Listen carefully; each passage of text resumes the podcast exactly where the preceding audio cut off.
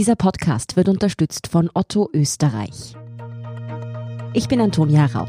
Das ist Thema des Tages, der Nachrichtenpodcast vom Standard.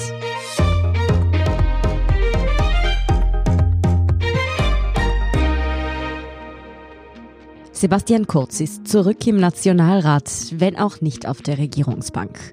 Heute Donnerstag wurde er als Abgeordneter angelobt. Er übernimmt jetzt ja vorerst die Rolle des ÖVP-Clubchefs, bis er als Bundeskanzler zurückkehren will. Dafür müssen aber erst die Vorwürfe rund um die angebliche Inseratenkorruption geklärt werden, die ihn ja zum Rücktritt gezwungen haben. Und ein Ermittlungsverfahren wegen des Verdachts der Falschaussage gibt es ja auch noch. Mit welchen Vorwürfen sich Kurz derzeit genau konfrontiert sieht, das erklärt Ihnen Politikredakteur Jan-Michael Markert. Und unter welchen Umständen und ob überhaupt ein Comeback von Kurz als Kanzler derzeit denkbar ist, das erklärt mir heute der Leiter des innenpolitischen Ressorts vom Standard, Michael Völker.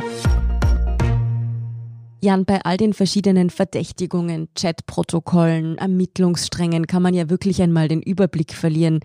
Angefangen hat die jüngste Regierungskrise mit den Hausdurchsuchungen am vergangenen Mittwoch zur Inseratenaffäre.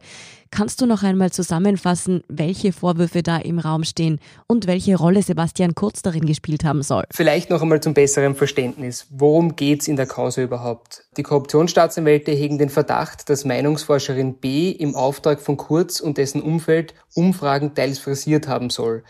Diese seien dann in Österreich, in der Tageszeitung Österreich, samt wohlwollender, geschönter Berichterstattung abgedruckt worden. Für die Zeitung soll es im Gegenzug Inserate gegeben haben.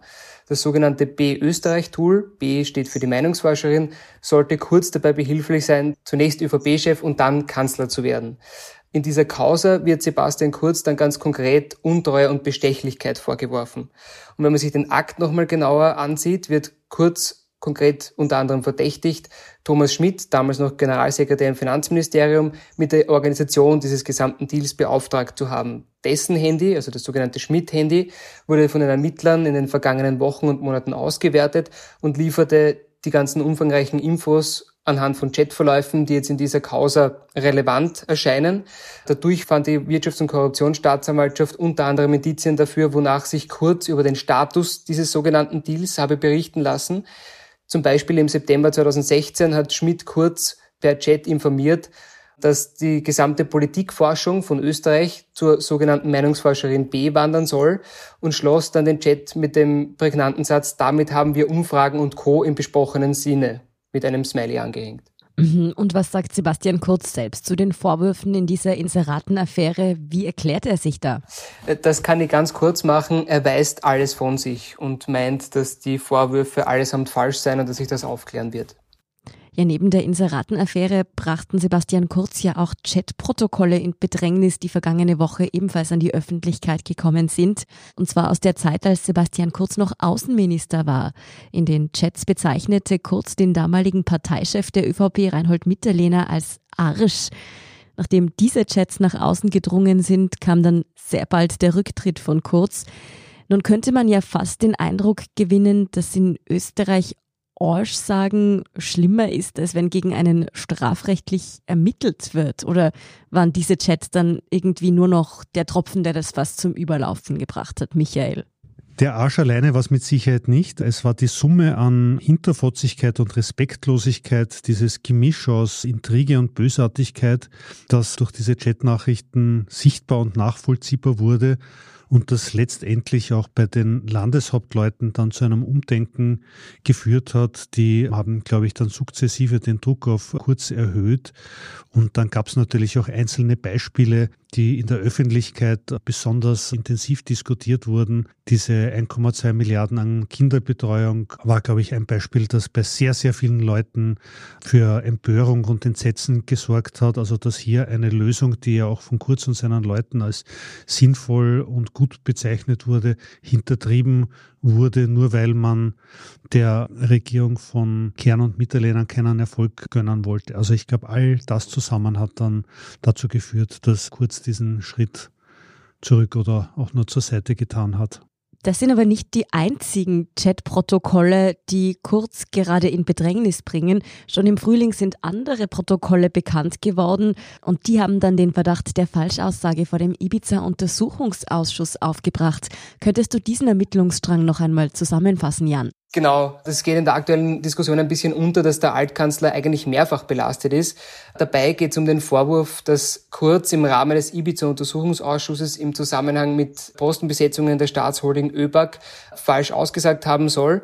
Konkret hat Kurz bei seiner Befragung behauptet, bei der damaligen Bestellung der Aufsichtsräte, darunter der besagte Alleinvorstand Thomas Schmidt, nicht eingebunden gewesen zu sein. Die Justiz ist dahingehend skeptisch. Wieder zieht sie Jets aus dem sogenannten Schmidt-Hände dafür heran. Kurz und Schmidt unterhielten sich demnach ziemlich konkret über Postenbesetzungen und vereinbarten im Sommer 2018 dazu auch einen persönlichen Termin.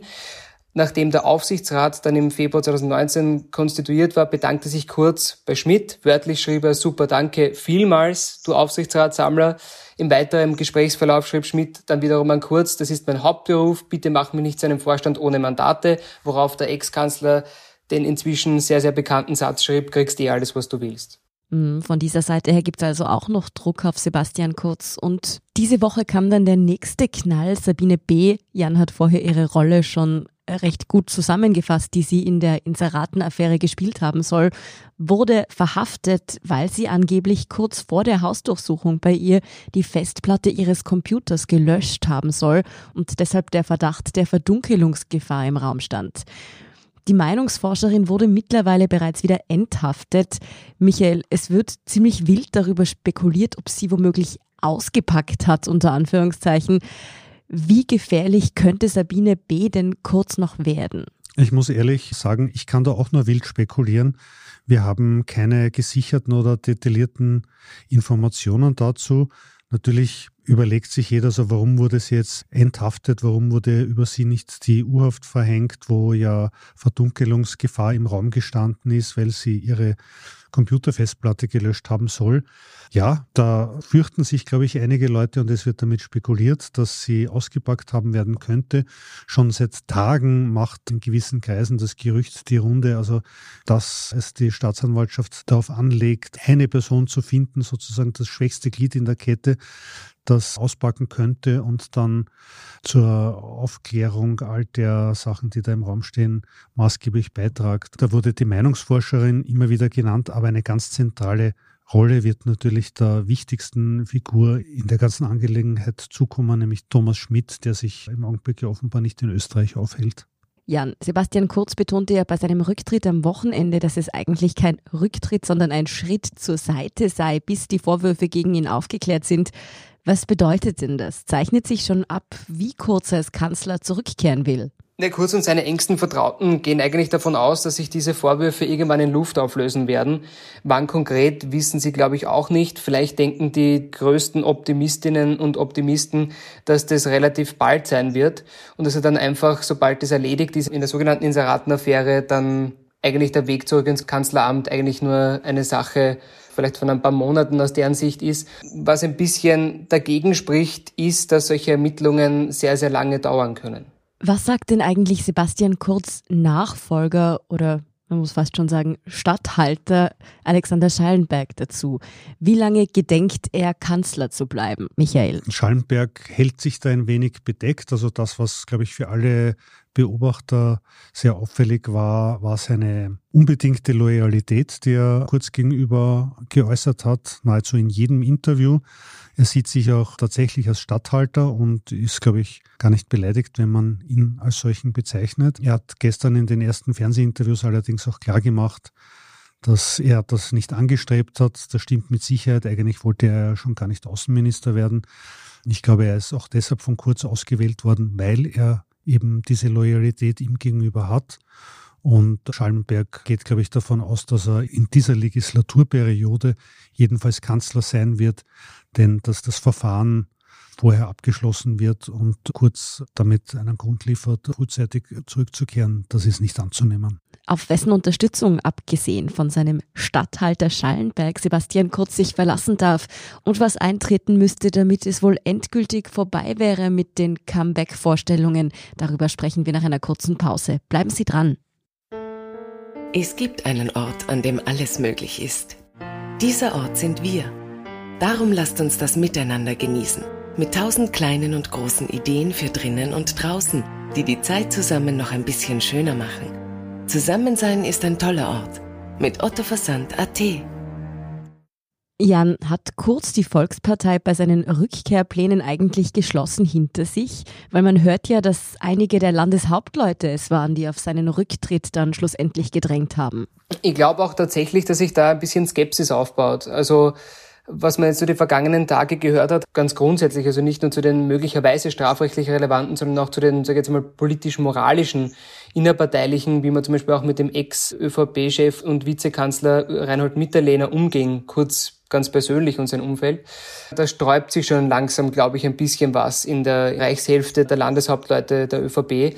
Wenn man so vor allem dem steirischen Landeshauptmann Hermann Schützenhöfer die vergangenen Tage so zugehört hat, könnte man da ein bisschen skeptisch werden, weil er ja auch ganz klar gesagt hat, das ist eben genau aufgrund der Zeitfrage der Ermittlungen eine Rückkehr so und so nicht mehr als eine Theorie sozusagen momentan, eben weil er ganz konkret gesagt hat, dass diese Ermittlungen einfach auch mehrere Wahlen überleben können. Also sprich, auch da geht man davon aus, dass es auch eine, eine ziemliche Zeitfrage sein kann.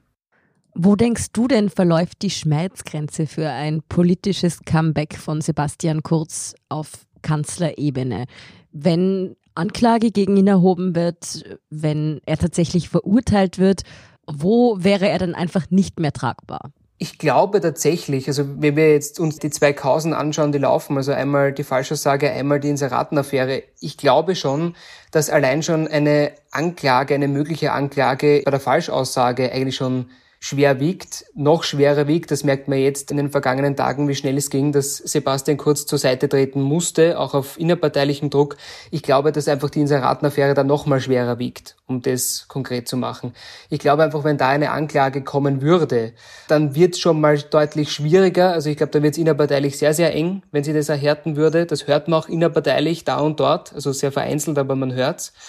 Und sollte es tatsächlich in der Inseratenaffäre zu einer Verurteilung kommen, kann ich mir, das ist keine Prophezeiung, aber meine Vermutung, kann ich mir einfach nicht vorstellen, dass Kurzkarriere weitergeht. Also tatsächlich in dieser großen Affäre kann ich mir nicht vorstellen, dass man das politisch überlebt. Und ich meine, man hat jetzt schon gesehen, der vorläufige Verdacht der WKSDA, der Wirtschafts- und Korruptionsstaatsanwaltschaft, hat ja schon dazu geführt, dass Sebastian Kurz vorläufig einmal als Kanzler zurücktreten musste und ist schwer beschädigt, was man nicht zuletzt auch, auch wenn es momentan nicht das beste Urteil ist, aber auch an Umfragen ablesen kann im Moment. Michael Sebastian Kurz ist dementsprechend daran gelegen, mit den Vorwürfen möglichst schnell aufzuräumen. Er sagt in einem heute auf Facebook veröffentlichten Video, Ich bin froh, dass es mittlerweile mehr und mehr Experten gibt, die auch klar sagen, dass es keinen Hinweis auf eine Anstiftung und somit ein strafrechtlich relevantes Verhalten von meiner Seite gibt. Welche Experten meint er denn damit? Stimmt es, dass die Ermittlungen der Wirtschafts- und Korruptionsstaatsanwaltschaft gegen Kurz auf recht wackeligen Beinen stehen, Michael? Tatsächlich gibt es Experten, die der Meinung sind, dass die Rolle von Kurz da nicht so leicht festzumachen ist, also dass die Beitragstäterschaft, die hier im Raum steht, dass sich die nicht zweifelsfrei aus der Aktenlage ergibt. Wir kennen tatsächlich jetzt ja nur die Anordnung zur Durchführung der Hausdurchsuchung wo die Staatsanwaltschaft erklärt, wie sie dieses System sieht und warum sie kurz für einen Beitragstäter beziehungsweise für das Zentrum des Ganzen hält. Das ist jetzt noch keine Anklage, an dem arbeitet die Staatsanwaltschaft noch und ich gehe mal davon aus, dass bei den Hausdurchsuchungen möglicherweise auch irgendetwas gefunden wird, was noch ausgewertet wird und was in die Beurteilung der Causa einfließen wird. Tatsache ist, dass relativ wenig Chats von Kurz selber drinnen sind. Also die meisten Chats sind von Thomas Schmidt und von Mitarbeitern von Kurz oder des Finanzministeriums. Aber quasi die Smoking Gun, wenn ich mir jetzt irgendwie das durchschaue, die hätte ich auch nicht gefunden. Anders gefragt, Jan, wie sehr würde es Sebastian Kurz eigentlich nützen, sollten sich die Ermittlungen jetzt im Sand verlaufen? Vermutlich kommt es auf den Zeitpunkt an. Also sowohl aus Sicht der ÖVP als auch aus Sicht von Politikbeobachtern. Sollte es tatsächlich so sein, dass sich die Vorwürfe zeitnah, also wir sprechen jetzt vielleicht von Wochen, wirklich wenigen Monaten, tatsächlich im Sand verlaufen, dann kann es natürlich sein, dass sich Sebastian Kurz als Gejagter der Justiz inszenieren kann und vielleicht sogar damit Neuwahlen anstoßen kann, die vielleicht sogar zu seinen Gunsten ausgehen. Das sehen auch ehemalige Mitstreiter oder noch immer Mitstreiter eigentlich, aber die ein bisschen skeptischer werden, als einzige Chance von Kurz, sozusagen sich politisch nochmal zu rehabilitieren. Was eben dagegen spricht, ist, noch einmal, dass die Ermittlungen in der Causa sehr, sehr lange dauern können. Und abgesehen davon ist das sogenannte Schmidt-Handy, über das wir heute auch schon wieder sehr, sehr viel gesprochen haben, noch nicht vollständig ausgewertet. Und daher ist es im Moment nicht ausgeschlossen, dass auf diese Causa vielleicht in wenigen Wochen, in wenigen Monaten die nächste Causa folgt. Und dann reden wir nämlich schon wieder über den nächsten Step, sozusagen, der es nochmal schwieriger macht, ans Kanzleramt überhaupt zu denken aus Kurzsicht. Es wird also ganz entscheidend sein, wie schnell die Wirtschafts- und Korruptionsstaatsanwaltschaft in diesen Ermittlungen vorankommt, ob und wann Anklage erhoben wird. Was denkst du denn, Michael, wie viel werden wir in dieser Zeit von Sebastian Kurz mitbekommen? Denkst du, dass er sich jetzt eher Stück für Stück ein bisschen in den Hintergrund zurückziehen wird und wartet, bis sich die Wogen glätten? Oder rechnest du damit, dass er jetzt nach dem Motto jetzt erst recht kräftig austeilen könnte? Sebastian Kurz wird die zentrale Figur in der heimischen Innenpolitik bleiben, also nicht nur in der ÖVP, aber dort erst recht. Ich glaube, er wird sich ein bisschen aus dem Tagesgeschäft zurücknehmen, er wird sich ein bisschen rar machen, er wird sehr viel im Hintergrund tätig sein, er wird aber dennoch auch in der Öffentlichkeit präsent bleiben. Er will ja zurückkehren, das ist sein erklärtes Ziel.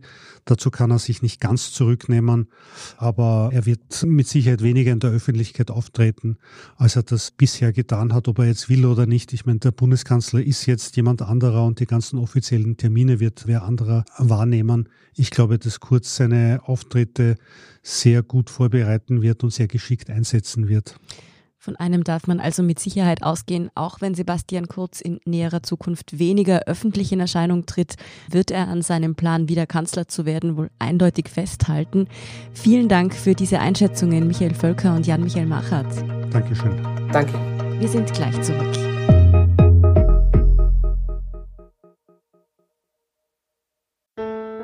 Es gibt einen Ort, an dem alles möglich ist. Dieser Ort sind wir. Darum lasst uns das miteinander genießen. Mit tausend kleinen und großen Ideen für drinnen und draußen, die die Zeit zusammen noch ein bisschen schöner machen. Zusammensein ist ein toller Ort. Mit Otto Versand AT. Und hier ist, was Sie heute sonst noch wissen müssen. Erstens, bei dem von einem Bogenschützen verübten Anschlag am Mittwochabend in Kongsberg in Norwegen handelt es sich nach vorläufigen Erkenntnissen der Ermittler mutmaßlich um einen Terrorakt. Der festgenommene Täter, ein 37-jähriger Däne, hatte mit Pfeil und Bogen fünf Menschen getötet und zwei weitere verletzt. Er war bereits zuvor im Fokus der Polizei. Es gab Hinweise auf eine Radikalisierung des Mannes, sagte ein Polizeisprecher am Donnerstag. Zweitens, bei einem Brand in einem Hochhaus in der südtaiwanesischen Hafenstadt Kaohsiung sind am Donnerstag laut Medienberichten mindestens 46 Menschen ums Leben gekommen. Mehr als 40 Personen wurden verletzt, berichtete die Feuerwehr. Laut Medienberichten lebten mehr als 100 Menschen, großteils mit körperlichen Behinderungen oder Demenz, in den oberen Stockwerken des herabgewirtschafteten Gebäudes. Viele hätten es nicht mehr schaffen können, das brennende Haus zu verlassen. Und drittens kehren wir zurück zu den innenpolitischen Irrungen und Wirrungen in Österreich. Neben der aktuellen Regierungskrise gab es natürlich vor allem ein großes Thema in den vergangenen Jahren, das uns allen in Erinnerung bleibt, nämlich das Ibiza-Video. Dazu gibt es nun eine Serie, die startet kommende Woche auf Sky. Doris Prisching und Torben Pollerhof von unserem Schwesterpodcast Serienreif haben mit einem der Hauptdarsteller gesprochen. Erzähl einmal, Doris. Wir haben die große Ehre gehabt, mit dem großartigen Andreas Lust zu sprechen, der in diesem Vierteiler die Rolle des Heinz-Christian Strache übernimmt und man muss sagen, den Job wirklich ausgesprochen gut erledigt.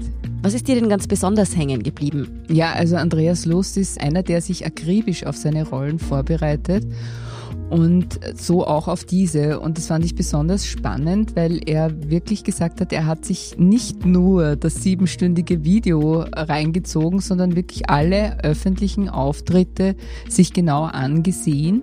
Und dann hat er auch sich auf die Suche gemacht nach Parallelen zwischen ihm und dem Heinz-Christian Strache. Und man höre und staune, er hat tatsächlich auch welche gefunden. da sind wir natürlich gespannt, welche das waren.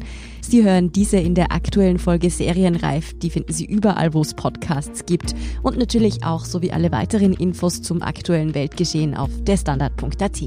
Danke fürs Zuhören und auch all jenen, die uns auf Apple Podcasts oder Spotify folgen, uns eine nette Rezension geschrieben oder eine 5-Sterne-Bewertung hinterlassen haben.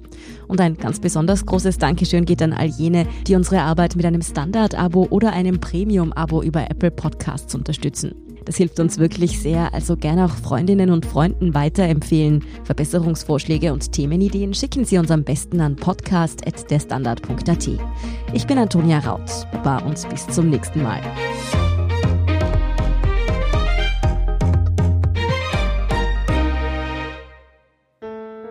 Es gibt einen Ort, an dem alles möglich ist. Dieser Ort sind wir. Darum lasst uns das miteinander genießen. Mit tausend kleinen und großen Ideen für drinnen und draußen, die die Zeit zusammen noch ein bisschen schöner machen. Zusammensein ist ein toller Ort. Mit Otto Versand.at